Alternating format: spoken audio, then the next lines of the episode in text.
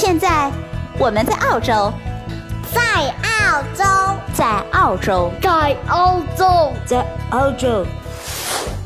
澳大利亚，一个位于南半球的国家，它有着世界上最大的岛屿，还有世界上最小的陆地块。当然，它也有着最适宜人居的自然环境和最多元文化的融合。这是我看到的，也是我看到的。你好，我是甜甜圈，五岁女孩的妈妈。我是五岁的美拉拉。我们在澳洲，在路上。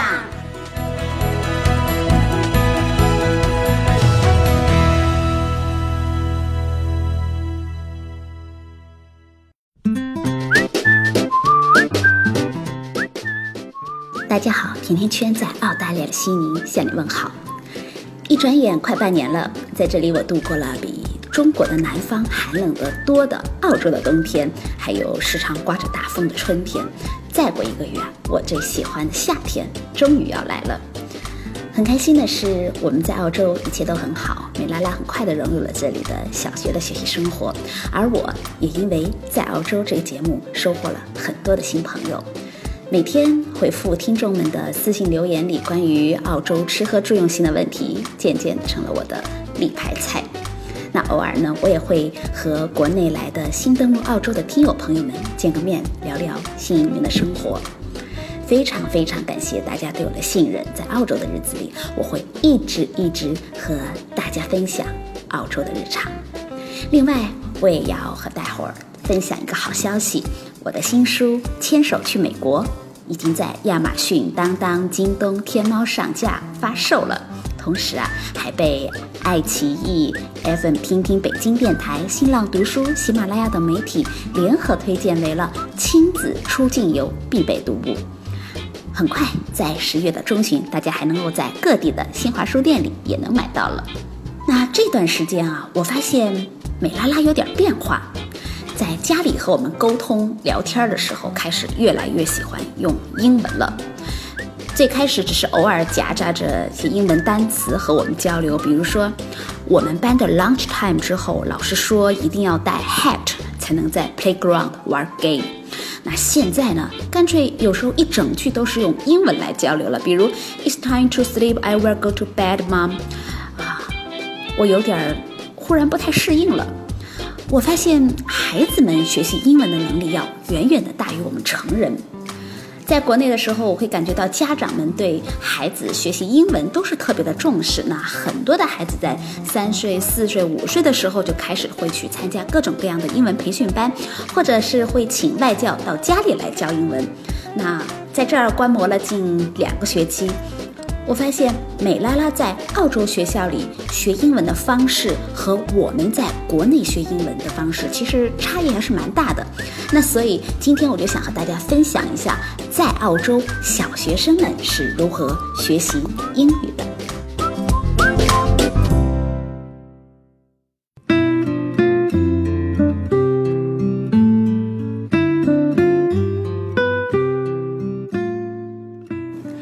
不管是中文还是英文，语言的学习一般都会包括听说读写四个方面，而且都缺一不可。那对于还在小学学前班的孩子们来说，他们最重要的是听说读，对于写的要求会稍稍弱一点。美拉拉每天背着书包去学校，这书包里没有教科书，没有铅笔盒，也没有各个科目的作业本，有的只是。一罐水，还有一点吃的零食，还有帽子。那每周三呢，他会另外加一个图书馆的包，从学校里借回来的书都会装在这个指定的包包里。因为是在学校里，所以老师和同学们都是说英文的，那完全是一个封闭的浸泡式的环境，很容易找到语感。我记得上学了大概一个月的时候，我就问他，我说在学校里听得怎么样呀？他说：“老师和同学们说的都听得很明白，就是有时候不太知道该怎么表达，所以听一定是孩子们对语言最先适应的。关于说，我觉得让孩子开口是非常重要的。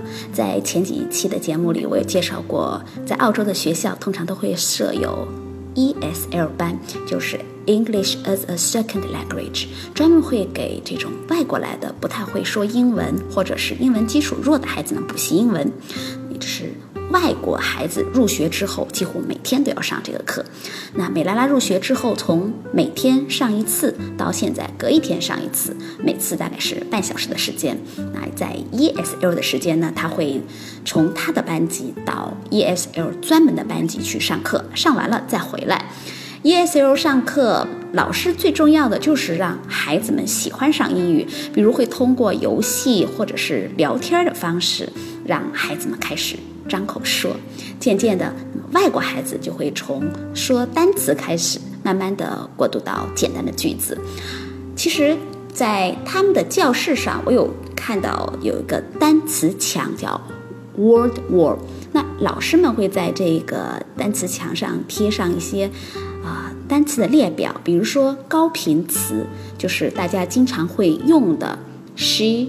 we that this 这种频率使用的非常高的单词，还有这种科学类的单词列表、季节的列表、天气的列表，这对孩子们对单词的记忆帮助会蛮大的。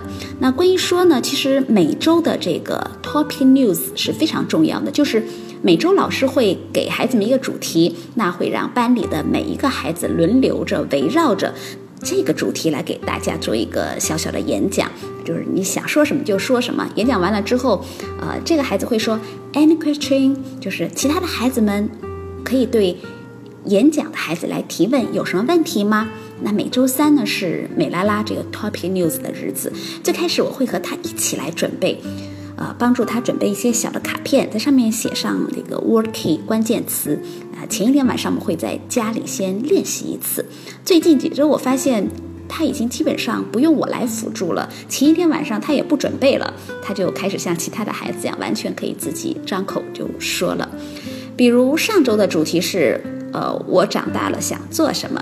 美拉拉回家后非常开心的给我说，啊，他说今天在学校里。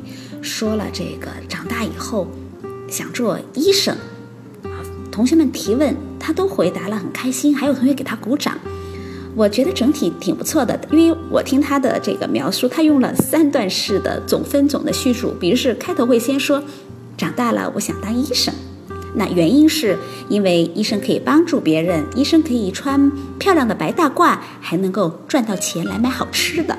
所以孩子的世界就是这么的简单。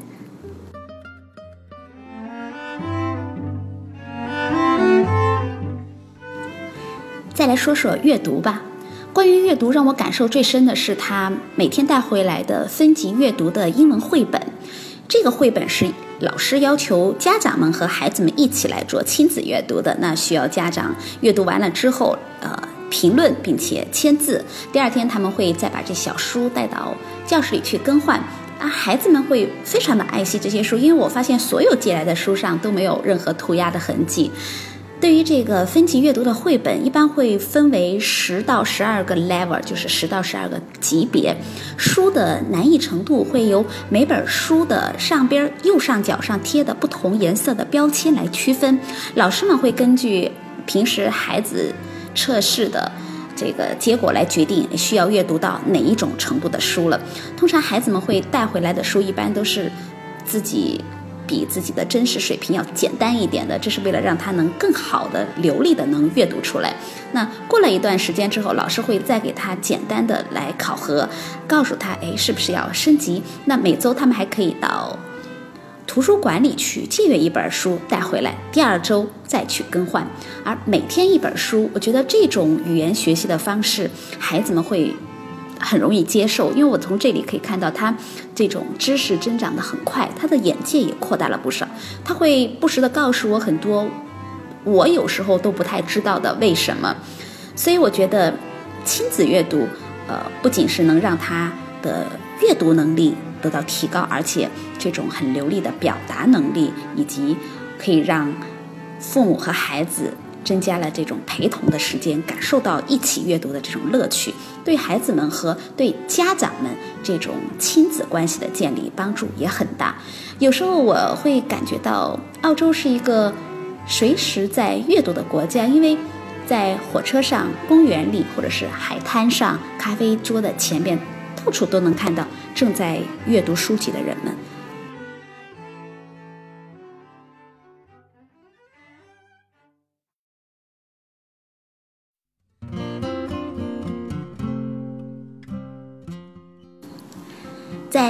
说读写当中，写对于孩子们相对来说是困难一点儿。上个月底，也就是学前班的最后一个学期的时候，我开始发现美拉拉会自己主动的拿着铅笔在即时贴上记录一些东西，这也是他入学以来从来没有见过的事儿。因为他没有家庭作业，所以我也从来没有见过他。啊，有抄写单词这样的事儿，而我记得在我小的时候，不管是学中文还是英文，那课后老师都会布置抄写生词，一个单词会让我们写个五遍、六遍，都是常有的事儿。那有时候写错了，还会被罚着写十遍、二十遍的。但是在澳洲。小学校里似乎是没有这一类型的作业的，在他写的时候，我还发现一个挺有趣的现象，因为他每写完一个单词之后啊，他会用他的食指在本子上比划一下，我就挺好奇的，我问了他，才知道，他说他们班的同学们都这样，那两个单词之间要能放得下一个手指头，这样读起来才方便。哦，原来是因为刚刚学写的小朋友们，他们都会把单词写的挤在一起。那用这个方法可以让他们自己来提醒自己。看来孩子们的方法真的是多种多样的。我希望刚才说的这些美拉拉学习英文的经历，能够给国内正在学英文的小朋友们一点帮助。也希望每个孩子都能开口就说上一口流利的普通话和。英文。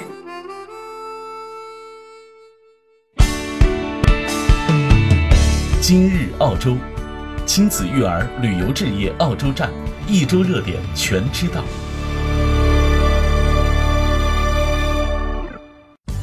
每到年底的时候啊，在媒体里总是很容易看到民工讨薪潮。那最近在悉尼也发生了一件这样的事儿。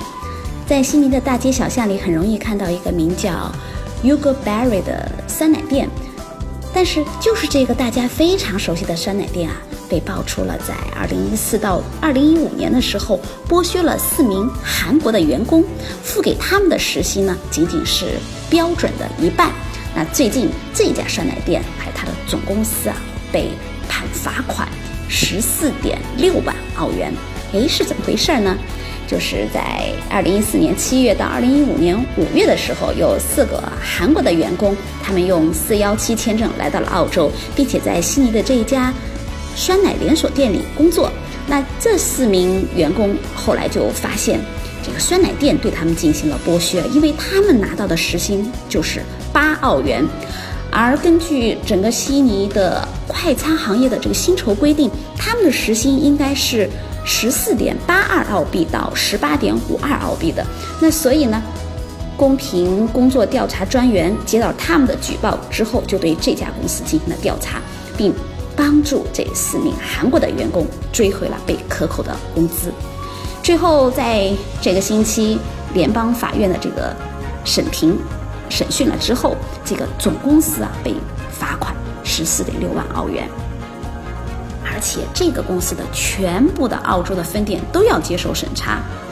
那这个公平工作调查专员在法院判例之后，树立了一个典型，让所有的呃员工们都非常的兴奋。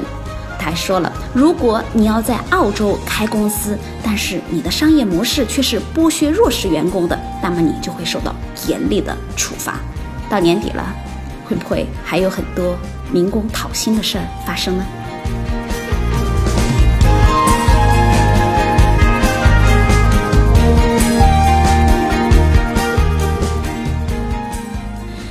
再来说说最近两天，澳洲媒体和中国媒体都很关注的一个报道，是前几天啊，温州一个旅行社的游客到了悉尼的皇家植物园里随地小便，那这事儿就闹大了。后来就有媒体来致电这个警署，后来新州的警署就确切的回复了，说是在十月二十九号下午大概三点二十五分左右啊，那巡警就发现有。两名，一个是四十一岁，一个是六十六岁的男性，在植物园里对着一棵树小便。那当警官接近他们的时候，他们试图要逃跑。其中年长的男性与警方发生了冲突，目前已经被控拒捕了。在事发的时候呢，这个警官不得不当场的将他按倒在地，把他控制住。后来这个男子也被送往了医院处置伤情，但是因为他这种袭击性的行为拒捕，被要求出庭了，同时也要求他。十二月份再次出庭受审，而其中这个四十一岁的男子被处以了罚款警告。目前这两个人已经回国了。呃，在悉尼这个皇家植物园呢，其实是一个免费的很大的一个植物公园了。呃，但是在澳洲随地小便是要处境或者是有。惩罚还是相当的严重的，比如说在昆州或者是南澳，在公共场合随地大小便都有相应的这种法律来约束，比如说会最高罚款，呃，两百二十澳币。那在新州呢，这个随地大小便和在公共场合醉酒，这些行为都是被定为冒犯性的行为，所以根据新州的法律规定，这个行为会最多处以六百六十万澳币的罚款，或者是三个月的监禁。那在外的朋友们一定要注意了，千万别因小失大。好，今天甜甜圈在澳洲就到这里了。如果你对澳洲的吃喝住用行感兴趣，可以加甜甜圈的微信，FM 甜甜圈的全拼，FM T I A N T I A N Q U A N，成为我的好友，可以给我留言了。中国妈妈在澳洲由甜甜圈和宝宝加油联合出品，跟你说我看到了。和感受到的，下集再见。